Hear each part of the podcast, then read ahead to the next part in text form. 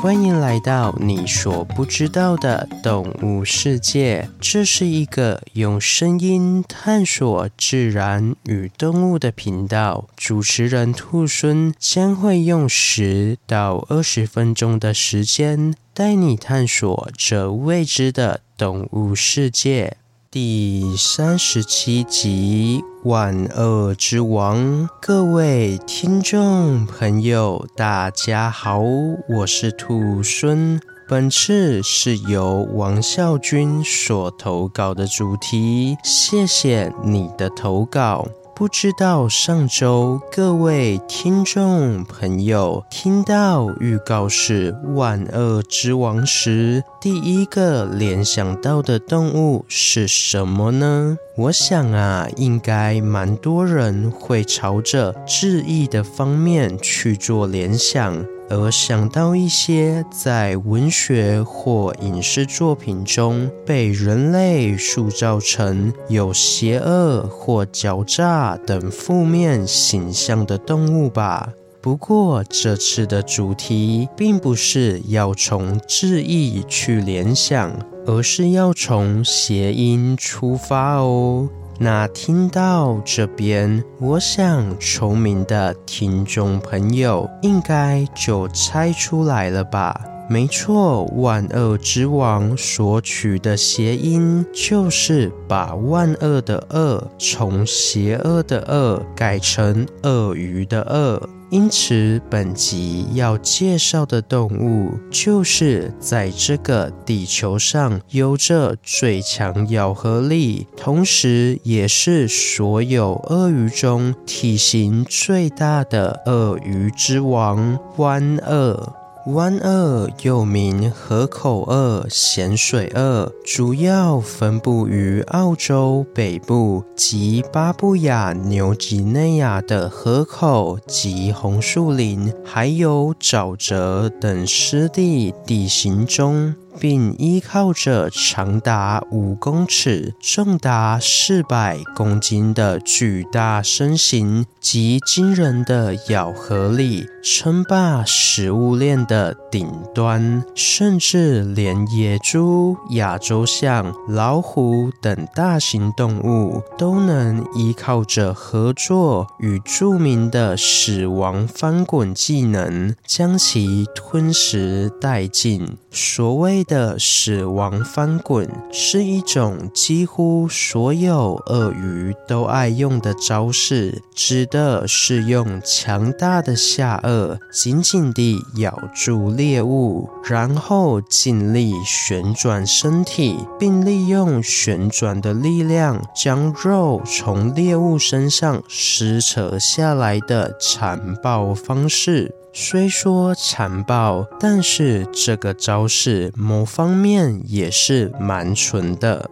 因为人们在捕捉鳄鱼时，也会利用死亡翻滚的特性，让鳄鱼自己用胶带把嘴巴捆绑起来。难道这就是所谓的上有政策，下有对策吗？另外呀，湾鳄比起其他的掠食者更厉害的地方，在于他们懂得合作捕猎，以便制服较大的猎物，同时也有着与同伴分享食物的大爱。这样的行为更让湾鳄的整体生存能力又提升了一个档次，不愧是位于食物链顶端的王者啊！而这样傲视一切的王者之姿，更让湾鳄有着捕食人类的前科，所以也有着杀人鳄这样令人恐惧的别名，可谓是万恶之王啊。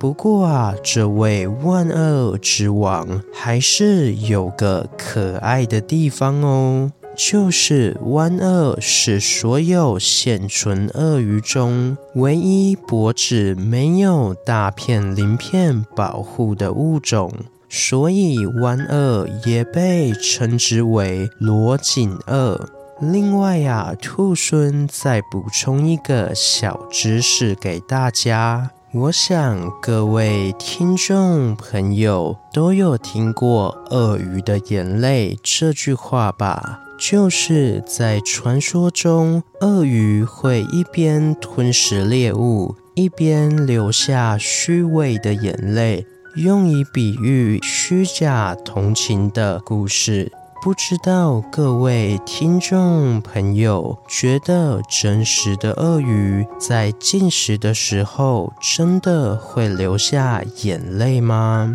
事实上啊，鳄鱼的确是会流眼泪的哦。在西元二零零六年时，一位名为马尔科姆·沙纳的神经学家就对鳄鱼流泪的故事特别感兴趣，因此为了探究其真实性，就找到了佛罗里达大学的研究员肯特·弗利特，并在肯特的协助下，得以观察佛罗里达州圣奥古斯丁鳄鱼农场内的七只凯门鳄，而在每天的观察记录中，他们发现到五只凯门鳄都出现了进食流泪的现象，从而证明了传说的真实性。并指出，鳄鱼流泪的原因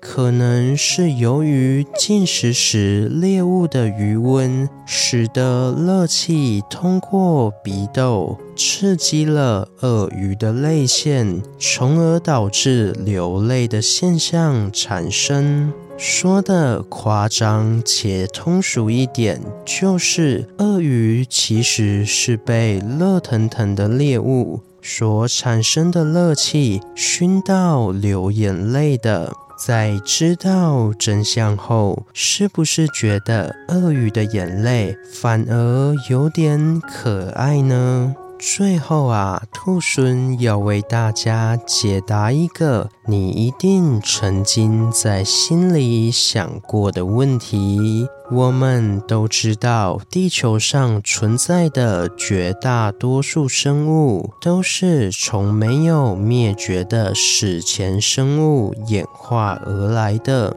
同时，与古老的祖先相比，它们的形态发生了很大的改变，甚至是演化出上百上千的种类。可是，目前现存的二十四种鳄鱼，却与古代的鳄鱼长得非常相似。那为什么现存的鳄鱼和它们的祖先就好像忘了要演化一样？又或是说，它们为什么会演化得这么慢呢？要回答这个问题，首先要从鳄鱼的诞生说起。我们将时间回到距今大约二点五亿年前的古生代最后一个时期——二叠纪。在二叠纪晚期，出现了一群名为主龙类的生物，并在数亿年后的中生代三叠纪早期，成为了当时陆地上最具有优势的脊椎动物。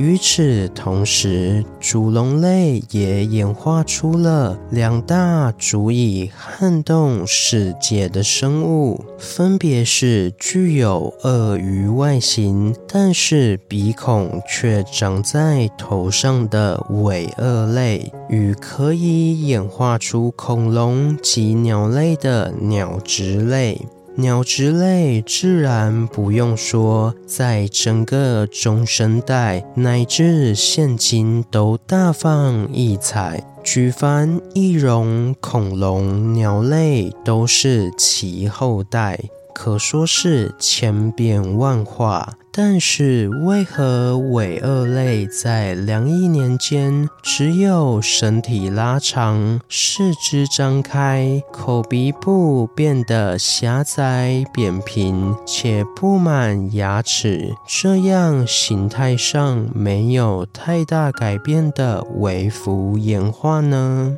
关于这点，就要提到达尔文先生所提及的演化论。或称为进化论的理论，在演化论中，达尔文先生认为物种的演化是缓慢且渐进累积的过程。也就是说，一个物种要演化出另一个形态，是需要在长时间内慢慢修正并累积而成的。可是，在许多物种中，却鲜少有人发现物种在演化过程中的过渡形态。因此，这点也被许多学者认为是演化论的一个 bug，并以此为出发点来抨击演化论。而其中两位美国古生物学者尼尔斯·艾崔奇与史蒂芬·古尔德，针对这一 bug，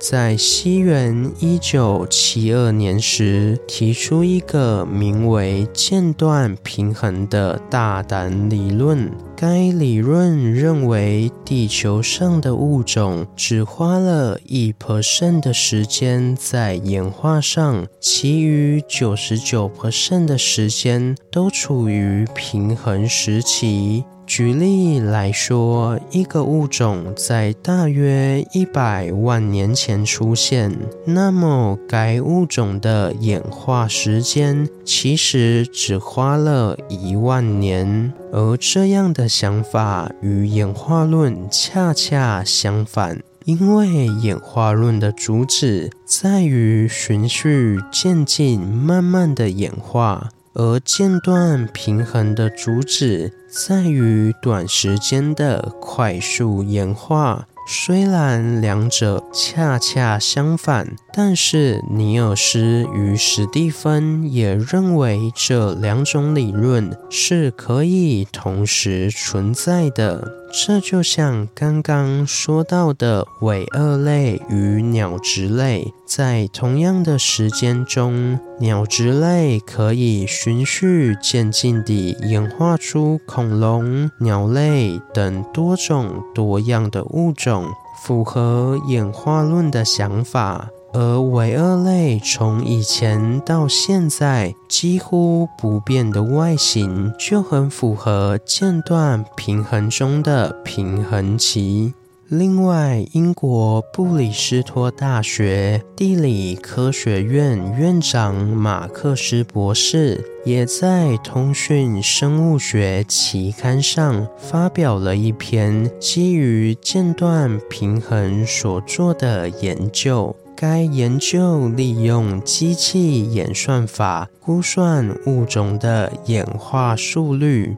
演化速率是指在固定时间内的变化状况。它们通过比较物种化石之间的年龄差异，就能得知该物种的演化速率。根据鳄鱼的演化速率发现，虽然鳄鱼的演化速度非常缓慢，却会因为环境的变化而突然变快。准确来说，当气候变得温暖时，鳄鱼的演化速率就会变快，而且体型也会变大。这就暗示了环境正是影响间断平衡的一个关键，而人们会觉得鳄鱼演化速度慢，就是因为鳄鱼的身体结构对于外在的环境具有非常强的抗压性。